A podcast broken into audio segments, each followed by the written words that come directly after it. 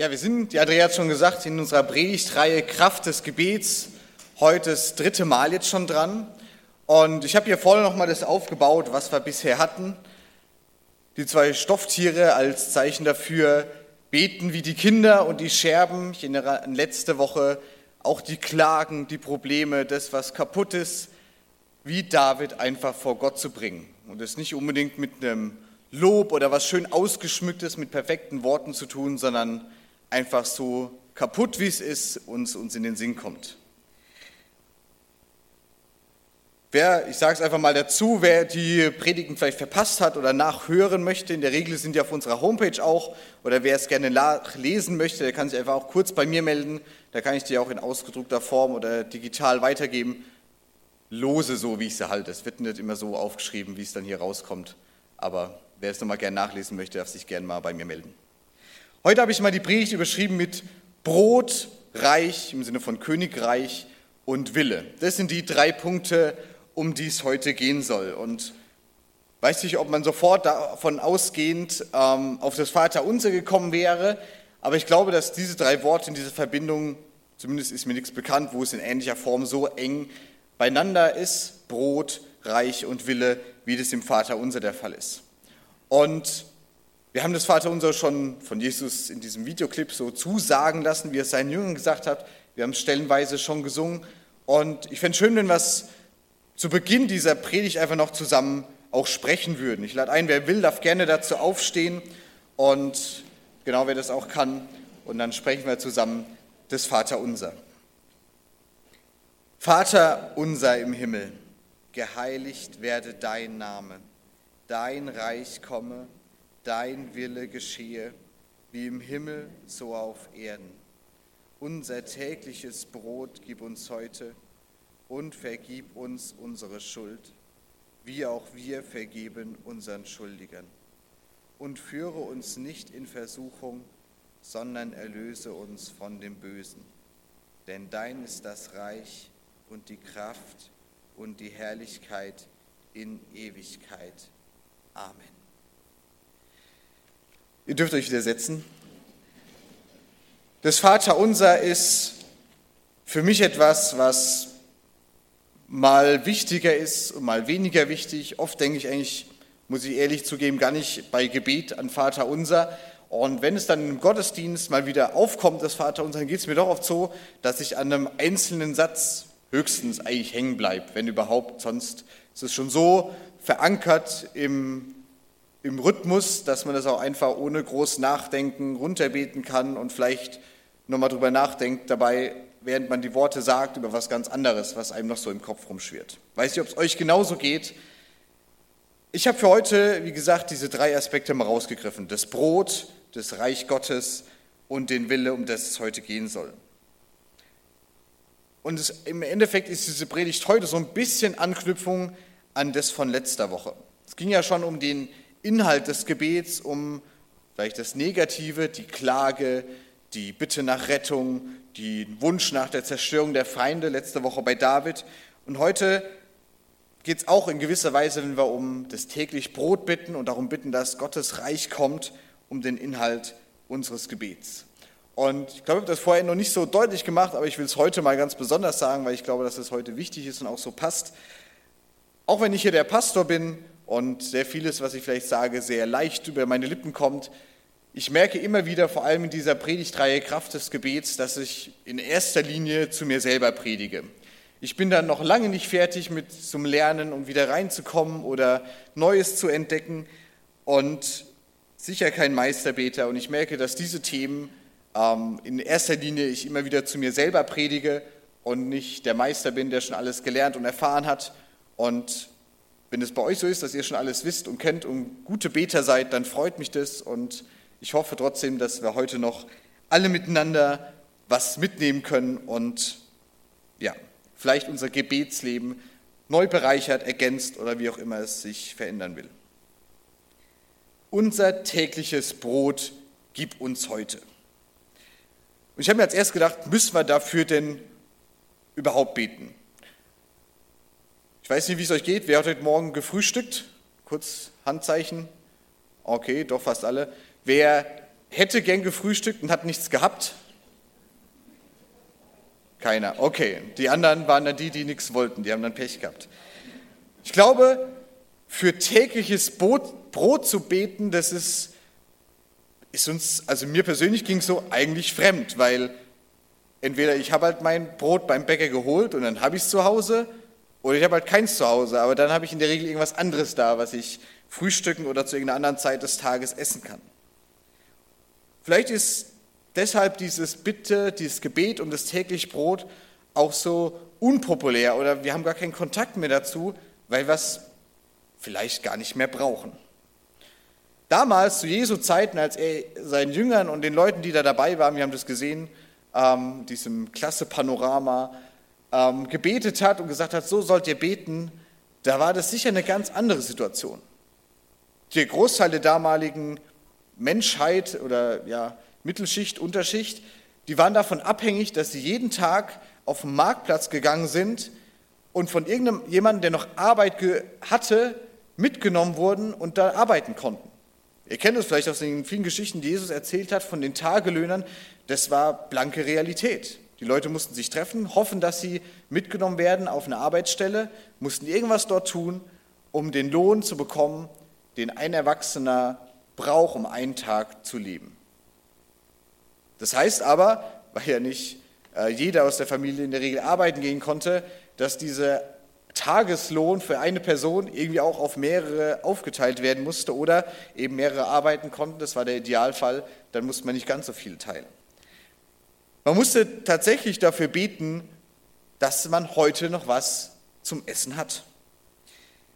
Man könnte sogar sagen, dass dieser Vers unser tägliches Brot gibt uns heute. Man könnte den auf andere, nicht falsche Weise auch übersetzen, ähm, gib uns heute das Brot für morgen. Also nicht nur an die heutige Versorgung schon denken, sondern Gott um mehr bitten, dass er heute schon das versorgt, dass der morgige Tag irgendwie bewältigt werden kann. Da könnten wir uns vielleicht schon einschließen, weil wir ja alle in der Situation sind, zumindest gehe ich davon aus, dass wir heute noch nicht wissen, was morgen kommt. Es gibt immer wieder Schicksale, Zufälle, Dinge, die passieren, wo wir heute noch nicht erahnen können, wie es morgen werden wird. Und somit wird dieses Gebet, unser tägliches Brot oder eben das Brot für heute schon, für morgen, ein Ausdruck und Wunsch, dass Gott wirklich Fülle schenkt. Eine Fülle, die er uns heute schon schenkt für morgen. Und trotzdem merke ich, dass dieses Gebet dann irgendwo an seine Grenzen stößt, wenn wir in unsere Welt heute schauen, vor allem unsere westliche Welt, wo uns die wenigsten wahrscheinlich nach Hause gehen und einen leeren Kühlschrank vorfinden und nicht wissen, was morgen auf den Teller kommt, wo auch das Bankkonto vielleicht schon heute das hat, was man morgen braucht und auch vielleicht das Auto schon damit betankt ist, mit dem, welche Geschenke man morgen zurücklegen möchte. Das Gebet, heute was für morgen zu erwarten oder zu erbitten, das haben wir an vielen Stellen nicht mehr nötig. Und da frage ich mich selber, warum soll ich denn für etwas beten, das ich schon habe? Ich bete schon so wenig, warum soll ich dann noch die kostbare Zeit, die paar Minuten am Tag, die ich vielleicht darin verschwende oder gebrauche, noch für solche Kleinigkeiten aufwenden? Ich will ja Gott auch nicht belästigen damit, dass er mir morgen das Essen gibt. Also es wird jetzt wahrscheinlich heute Nachmittag keiner kommen, meinen Kühlschrank leer räumen. Gehe ich davon aus. Hier gibt es andere, denen es noch schlechter geht und für die könnte ich ja beten. Ich muss ja gar nicht für mein tägliches Brot beten. Ich könnte ja für das tägliche Brot von Leuten in, in Afrika oder sonst irgendwo beten. Nicht meine Meinung. Ich hoffe, ihr habt es das verstanden, dass das vielleicht Gedanken sein können, die einem kommen, wenn man über tägliches Brot nachdenkt. Aber ich glaube, dass dieses Gebet trotzdem wichtig ist und dass es uns vor allem auf etwas aufmerksam machen will. Nämlich, ähm, dass es ein Gebet vielleicht geworden ist, um dessen Erfüllung wir uns schon gar keine Gedanken mehr machen. Ich kenne solche Gebete von mir und ich nenne sie manchmal so Alibi-Gebete. Und zwar, ich bete für etwas und weiß schon, dass es in Erfüllung geht. Genau wie wir jetzt beten könnten, unser tägliches Brot gibt uns heute und nachher beim Mittagessen, da freuen wir uns, ja, Gebetserhörung hat geklappt. Guter Gott, Amen, Halleluja. Ein Alibi-Gebet. Alibi, ich bete noch das ist mein Alibi dafür, dass ich auch wieder was mit Gott erlebe. Ich bete ein Gebet, das möglichst leicht zu erfüllen ist, dass er nicht so viel Anstrengung hat und ich mich darüber freuen kann und weiß, ja, es gibt die noch. Und vielleicht auch ein bisschen dahingehend, dass man überhaupt auch mal wieder für was gebetet hat, ohne gleich Angst haben zu müssen, dass es viel zu groß oder zu viel ist. Wie zum Beispiel, Gott mach doch bitte, dass wir morgen auch wieder was zum Essen haben. Und der Kühlschrank ist prall gefüllt und wir können uns darüber freuen. Es tut gut, man hat was erlebt, Gott hat wieder mal gehandelt.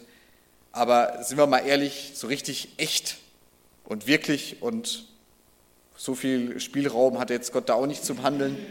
Ähm, es bleibt irgendwie nicht ganz ehrlich.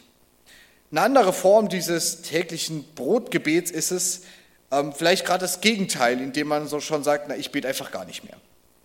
Warum äh, soll ich überhaupt dann noch beten für solche Sachen?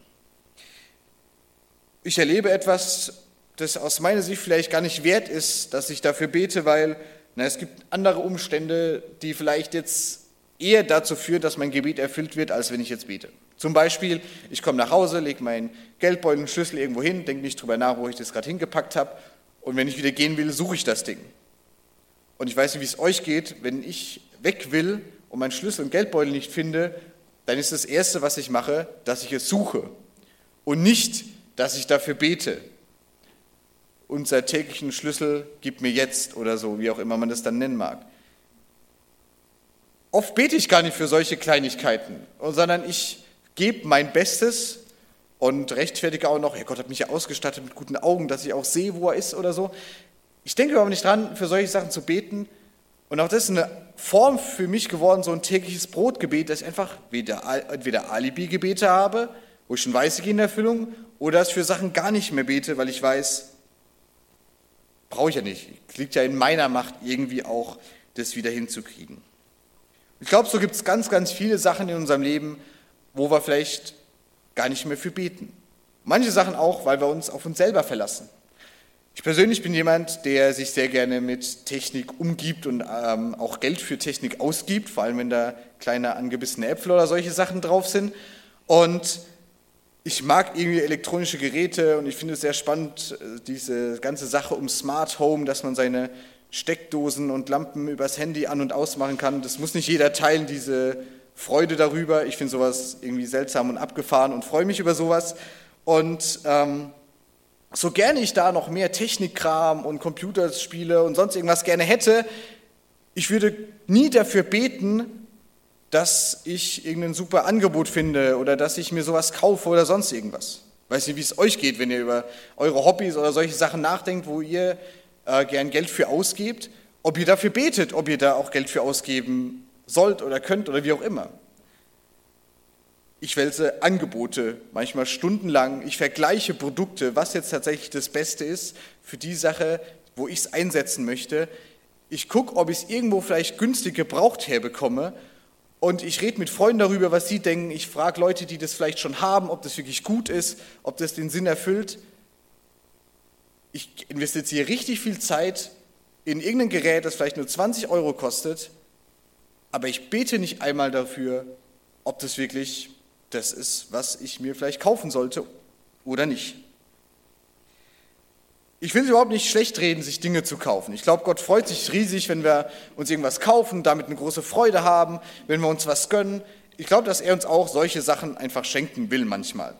Aber ich glaube, Gott freut sich auch, wenn wir nicht nur unsere Freunde und das Internet und irgendwelche Vergleichsportale oder irgendwelche Sachen da einbeziehen, wenn wir nach so etwas forschen und gucken, was passt, sondern wenn wir auch ihn da einbeziehen, wie ein Freund. Und er will auch in solche Entscheidungen einbezogen werden. Kann ich, oft stellen wir so unsere Fragen, und die können wir auch zu Gott bringen, kann ich mir das denn überhaupt leisten? Soll ich einen Raten zahlen, Kredit aufnehmen, wenn es nicht klappt? Oder welche Möglichkeiten gibt es da? Vielleicht auch welche Folgekosten? Was brauche ich dann noch dazu? Muss ich mich dann groß umstellen? Wird alles groß weitergehen? Das sind so Fragen, die sind wir vielleicht noch schnell dabei, Gott zu fragen oder schneller vielleicht, wenn es um größere Anschaffung geht, um Auto, ein Haus oder sonst irgendwas. Passt es? Ist es das, was gut ist? Und ich finde es auch nicht schlecht und es sind auch Fragen, wo ich mir wünschen würde, dass manche Leute sich mehr Gedanken darüber machen würden.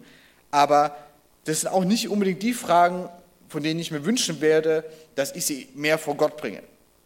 Gott will nicht nur ein Finanzberater sein, wenn es ums tägliche Brot geht oder um so Dinge, die wir uns wünschen, sondern er will wirklich Freund sein, ein Vater sein.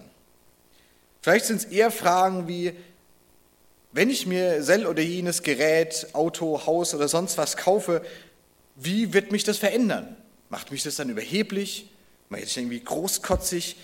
Wird es mir vielleicht wichtiger als meine Freunde und Familie? Ist es gut, dass ich da so viel Zeit investiere mit diesen Sachen?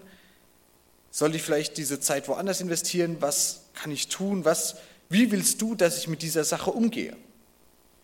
Und dann beziehen wir Gott in unser tägliches Leben, in die Sachen, die wir kaufen, ein. Und trotzdem ist er mehr als nur ein Berater sondern, oder Psychologe, sondern er ist wirklich dein Vater, Freund und auch Herr über solche Sachen. Und ich merke selber, dass es mir viel einfacher gehen würde, wenn man zu Gott kommen könnte wie zu so einem Flaschengeist. Man geht hin und reibt so an der Lampe und dann kommt irgendwelcher Nebel oder sowas und man äußert seine drei Wünsche und die gehen sofort in Erfüllung und die Sache ist erledigt. Aber so funktioniert es nicht. Wir wollen selten einen liebevollen Vater und einen Herr über unser Leben als Gott haben, der jeden Bereich auch ansprechen und manchmal auch einschreiten darf, weil es macht uns verletzlich. Lieber hätten wir so einen Flaschengeist, vielleicht einen Berater, einen Psychologen, der mit uns auf dem Weg ist und so ein bisschen uns nach unserer Nase redet, aber so ist Gott nicht. Vielleicht habe ich manche Gedanken bei euch angestoßen, was vielleicht denkt ihr darüber nach, was ist euer täglich Brot, wofür ihr als Alibi betet oder gar nicht mehr betet. Denkt weiter darüber nach. Auf der anderen Seite des Pferdes kann man runterfallen, wenn es um dein Reich komme geht. Weil dieses Gebet ist plötzlich riesengroß. In diesem Gebet, da, steht, da steckt eigentlich alles andere in den Schatten. Es ist so riesig, da passt irgendwie alles rein und wenn man, umso mehr man darüber nachdenkt, irgendwie auch nichts. Ich habe gemerkt, dass in diesem Gebet eigentlich eine Sache ganz zentral im Mittelpunkt steht, nämlich Veränderung. Veränderung der Lebensumstände, vielleicht der Kultur, mit mir selbst, mit anderen. Ich habe es mal darauf runtergebrochen, dein Reich komme. Das heißt, Gott regiere schon jetzt auf dieser Welt. Lass uns jetzt schon Himmel schnuppern und bring Veränderung. So habe ich es mal umschrieben, was das für mich in diesem Moment gerade auch heißt. Was meine ich damit? Was wir beten, dass, wenn wir beten, dass Gottes Reich auf diese Welt kommen soll, dann soll es, dann habe ich mir überlegt, wie schaut dieses Reich aus, Gottes? Ich gehe davon aus, in Gottes Reich gibt es keine Sünde mehr. Es gibt kein Leid mehr, kein Schmerz, keine Ungerechtigkeit. Es wird im einfach gut, was auch immer dieses Gut alles sein soll. Es wird gesund, es wird ehrlich, es wird echt, es wird göttlich auf Erden, himmlisch. Aber wir sind jetzt in der Situation, wo wir dafür beten können, aber doch noch ein ganzes Stück davon entfernt sind, dass diese ganzen Sachen hier auf Erden eintreten. Es gibt Leid, es gibt Ungerechtigkeit, es gibt Schmerzen, es gibt Krankheit. Es ist noch alles andere als Himmel auf Erden. Und ich glaube, dass dieses Gebet, dein Reich komme, dass es wirklich drei Veränderungen mit sich bringt, wenn wir es ernsthaft beten. Nämlich Veränderung bei Menschen, bei meinen Mitmenschen, bei mir selbst und in meinem Umfeld, in meiner Kultur, was auch immer da noch dazugehören mag. Veränderung bei Menschen. Ich glaube, dass wir selten oder noch am häufigsten für Veränderung bei Menschen beten, als bei mir selbst oder bei meinem Umfeld. Oft würden wir das den Leuten selber aber vielleicht gar nicht sagen, dass wir dafür beten, dass sie weniger geizig werden oder dass wir für sie beten, dass sie freundlicher werden oder dass wir für sie beten, dass sie doch gastfreundlicher werden sollen oder solche Sachen.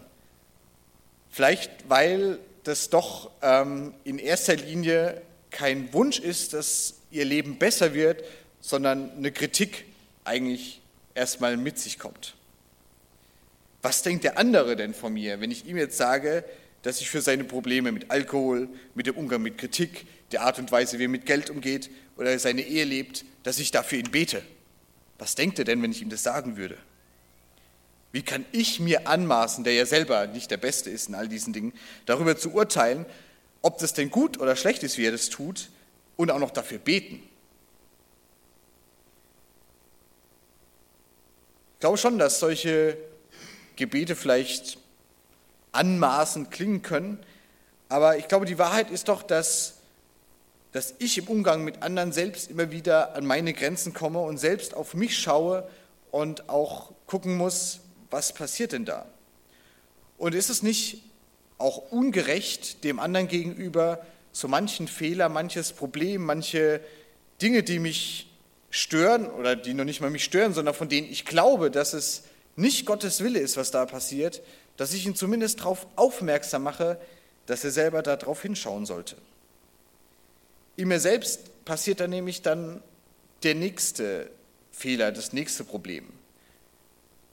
Und ich finde es ganz wichtig, und ich glaube, wir haben das an vielen Stellen, vielleicht passiert es im Privaten, das kriege ich natürlich nicht mit, aber ich glaube, wir haben das an vielen Stellen als Christen aus dem Auge verloren und haben uns so eine Wohlfühlgesellschaft gemacht, wo wir manche negativen Dinge auch gar nicht mehr ansprechen wollen oder können oder vielleicht sogar dürfen. Aber wenn ich ins Leben von Jesus schaue, dann ist er nicht zu denen gegangen, wo es gut ging und gesagt hat, ach, bei dir geht es ja gut, zu dir würde ich gerne mal Mittagessen gehen. Sondern er ist immer zu denen gegangen, die krank waren, die ausgestoßen waren, denen es schlecht ging. Und ich glaube, wenn wir mit Herzen beten, dein Reich komme, dann müssen wir auch dafür beten, dass bei Menschen Veränderung passiert in unserem Umfeld. Und dann müssen wir auch dafür beten, dass Gott uns zeigt, welche Probleme oder Kritik oder sonst irgendwas werden angesprochen. Das ist hart und schwierig, aber ich kann nur von mir sprechen. Mir ist lieber, dass sich bei mir jemand sagt, hey Theo oder Christopher oder wie auch immer ihr mich ansprechen wollt, in dem und dem Punkt, da brauchst du gerade richtig Mist und ich glaube, Gott findet es nicht gut ist mir lieber, wenn mir das jemand sagt, als wenn ich dauerhaft Leute und Gott beleidige, auf die Füße trete oder einen schlechten Umgang mit ihnen habe. Das nächste ist Veränderung bei mir selbst. Ich glaube, wir haben, geben ungern zu, dass, und das hängt ja mit dem ersten Punkt zusammen, dass wir selber Fehler haben, dass bei uns was schlecht läuft. Ähm, wieder ein Gebet, das ich, glaube ich, noch nie gebetet habe, ist, Gott, ich habe heute eine richtig scheiß Laune, hilf du mir freundlicher zu sein. Weiß nicht, ob ihr das schon mal so gebetet habt, wenn ihr gemerkt habt, euch geht es richtig schlecht, ihr habt eine miese Laune, ihr wisst überhaupt nicht, wie ihr mit diesem Tag umgehen sollt, ohne jeden irgendwie blöd anzumachen. Für sich selber zu beten, dass man freundlicher wird, das ist vielleicht gar nicht, also es wirkt auf den ersten Blick nicht wie ein riesengroßes Gebet, aber in der aktuellen Situation, wenn es einem richtig mies geht, sich das einzugestehen, ich bin gerade schlecht gelaunt und dafür zu beten, dass es besser wird, das braucht schon eine gewisse Art von, ähm, wie sagt man, mir fehlt das Wort, Überwindung, Dankeschön, genau. Es ist eine Überwindung, es ist eine Herausforderung, die das mit sich bringt, weil ich natürlich sehr schnell dabei bin, den Splitter im Auge des Anders zu sehen, bevor ich den eigenen Balken bei mir im Auge erkenne. Es sind ja doch auch, sind wir mal ehrlich, die anderen leben ja auch viel schlechter als man selbst. Die anderen machen viel mehr Fehler als man selbst. Und man selber ist ja auch besser als die anderen. Zumindest glaubt man das. Und natürlich ist es ein Stück weit logisch, dass wenn ich dafür bete, dass Gottes Reich in dieser Welt irgendwie passieren soll, da ist doch das Naheliegendste, da muss ich noch nicht mal einen Schritt auf jemand anderen zumachen, wenn ich bei mir selber anfange. Da kann ich mich nicht selber rausnehmen und behaupten, Reich Gottes ist bei mir schon da, aber die anderen. Das funktioniert nicht. Und ich glaube, da ist auch keiner davor schon befreit zu sagen, bei mir ist alles gut. Jeder von uns hat seine Erfahrungen, hat seine Probleme gemacht, seine Herausforderungen im Alltag, die er zu meistern hat. Und da gibt es mal gute und es gibt mal schlechte Tage, in denen es mal besser oder schlechter läuft. Aber ich glaube, keiner von uns hat immer seine Gefühle und das, was er sagt und tut, 100% im Griff, dass er sagen könnte, da passiert mir nichts Schlechtes, da habe ich keine Veränderung nötig. Das letzte ist die Veränderung in meinem Umfeld, in meiner Kultur. Und das ist vielleicht noch das Allerschwierigste dieser drei Sachen, weil es nicht mehr darum geht, dass ich mit mir selber irgendwie was klären muss oder dass ich den anderen, was bei dem blöd ist, was nur sagen muss und dafür bete, sondern ich glaube, wenn eine Veränderung in meinem Umfeld, in meiner Gemeinde, in meinem Verein, wo auch immer ich bin, stattfinden soll, dann muss ich das nicht nur erkennen und dafür beten, sondern muss selber aktiv werden. Und da werfe ich einfach mal die Frage auf, wie sehr stellst du dich Gott zur Verfügung und bringst dich dafür ein, dass die Probleme und die Herausforderungen in deinem Umfeld, in deiner Familie, in deiner Gemeinde oder wo auch immer du gerade dran denkst, in deinem Beruf, in deiner Firma, in deinem Job, wie viel betest du dafür und bringst dich selber dafür ein, dass diese Sachen weniger werden? Ich glaube, wenn wir uns über diese Veränderungen Gedanken machen, bei mir selbst, bei anderen, in meinem Umfeld, und dafür beten, dann verändert das was. Dann werden wir, glaube ich, auch aktiv und wir wollen und wir werden dazu selber führen, dass Veränderung geschieht, dass Reich Gottes stückchenweise in diese Welt kommt. Und dann sind wir jetzt bei dem letzten Punkt angekommen, der wie eine Überschrift eigentlich über dieser Predigt stehen kann, dein Wille geschehe. Das ist alles. Wenn es im Gebet nur um meinen Willen und um mich selbst drehen geht, dann ist es Egoismus, muss man so sagen. Dann ist es nicht mehr Gottes Wille. Sein Wille ist es, dass wirklich Gottes Reich auf Erden lebt. Thomas von Aquin, ein Theologe und Philosoph im 13. Jahrhundert, hat gesagt, für Wunder muss man beten und für die Veränderung dann auch arbeiten. Für Wunder muss man beten und für Veränderung dann auch arbeiten. Beides gehört zusammen. Das Gebet, dein Wille geschehe, ist dann kein Abladen von Verantwortung. Es hält uns an unserem ja, Gebet fest. Es ist ganz eng verknüpft mit dem, was wir eigentlich beten. Denn wenn Gott eine Veränderung bewirken will, dann wird er nicht einfach mit dem Finger schnippen und es wird passieren, sondern er wird dich und mich, er wird Menschen dafür gebrauchen. Dein Wille geschehe ist auch keine Rechtfertigung dafür, wenn etwas nicht klappt. Naja, es war halt nicht in Gottes Wille, dass es nicht passiert ist. Paul E. Miller, Amerikaner, von dessen Buch ich gerade lese, es heißt Betend Leben. Er beschreibt dort viele Sachen, die in einige dieser Predigten auch schon angeklungen sind, ähm, noch viel mehr. Und eine Geschichte hat er zu diesem Dein Wille geschehe geschrieben und diese Geschichte will ich euch ein bisschen nacherzählen und ein bisschen mit reinnehmen. Stellen wir uns mal vor, dass unser Gebet ein ärmlicher Bettler ist. Er riecht unangenehm, hat eine Alkoholfahne, zerfetzte Kleider an und so torkelt er durch die Stadt. Und sein Ziel wird relativ schnell deutlich, er hat es auf den Palast des Königs abgesehen. Wenn er Leuten vorbeikommt, weichen sie ihm aus, nicht aus Freundlichkeit, sondern weil er stinkt, weil sie nichts mit ihm zu tun haben wollen. Ganz dreckig und schlecht steht dieser Typ vor den verriegelten Toren. Und die Wache, die gerade am Eingang steht und aufpassen muss, die zuckt zusammen. Schon von weitem hat sie gerochen, dass dieser Typ auf sie zukommt, aber sie hat gehofft, dass er woanders hingeht. Stell dir vor, du bist dieses Gebet und stehst vor dieser Tür. Stotternd, schwerfällig bringst du Worte raus, ganz ärmlich stehst du da und sagst, ich möchte den König sprechen. Die Worte sind natürlich kaum hörbar für die Wache, weil sie einen gewissen Abstand zu dir hält und du schiebst nach, ich möchte zum König, Jesus, ich komme im Namen von Jesus. Und als dieser Name Jesus plötzlich im Gebet erklingt, da verändert sich alles. Der Palast wird mit Leben gefüllt, die Wachen stehen stramm und verbeugen sich vor euch, Lichter werden entzündet, die schwere Tür fliegt auf, ihr werdet in den Palast geleitet, den langen Gang entlang zum Thronsaal geführt. Und dort fast angekommen, eilt euch schon der König entgegen und schließt euch in die Arme. Im Namen von Jesus könnt ihr den König, könnt ihr Gott alle Anliegen bringen. Doch der König hat als letzte Instanz das Sagen. Sein Wille geschieht. Doch zur Beziehung und auch zu einem guten König gehört es, auf sein Volk und auf die Anliegen seines Volkes zu hören und abzuwägen. Im Namen Jesus zu beten, das ist keine Forderung, die wir bringen müssen. Und das eigene Gebet unter Gottes Willen stellen ist keine Begrenzung, keine Ausrede. Das sind beides Geschenke, die wir von Gott bekommen haben, weil unser Gebet nicht vollkommen ist. Um den Willen Gottes beten und um im Namen Jesus zu beten, sind Geschenke, die wir haben, weil wir alleine es nicht schaffen zu beten. Ich lade euch ein, dass wir wirklich unsere Gebete daran ausrichten, darüber nachdenken, was gehört denn dazu zu unseren Gebeten? Beten wir noch für das tägliche Brot? Und beten wir dafür, dass Gottes Reich kommt?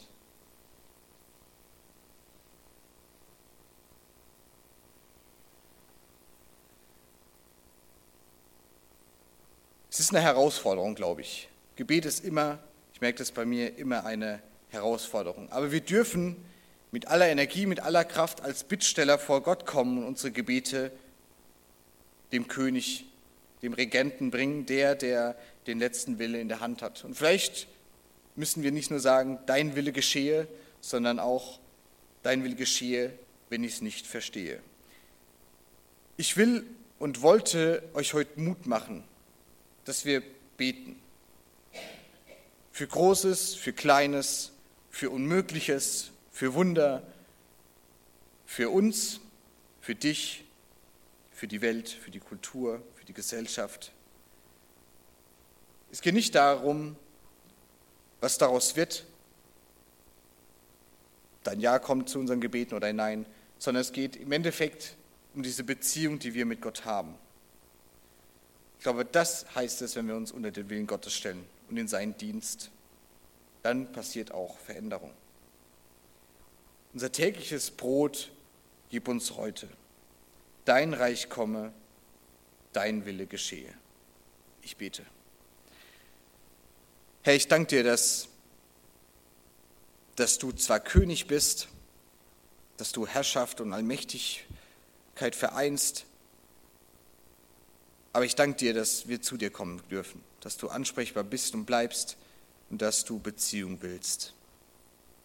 Und so möchte ich all unsere Gedanken, all unsere Probleme und Herausforderungen, alles, was uns beschäftigt, bei dir abgeben und dich wirklich darum bitten, dass dein Wille damit geschieht.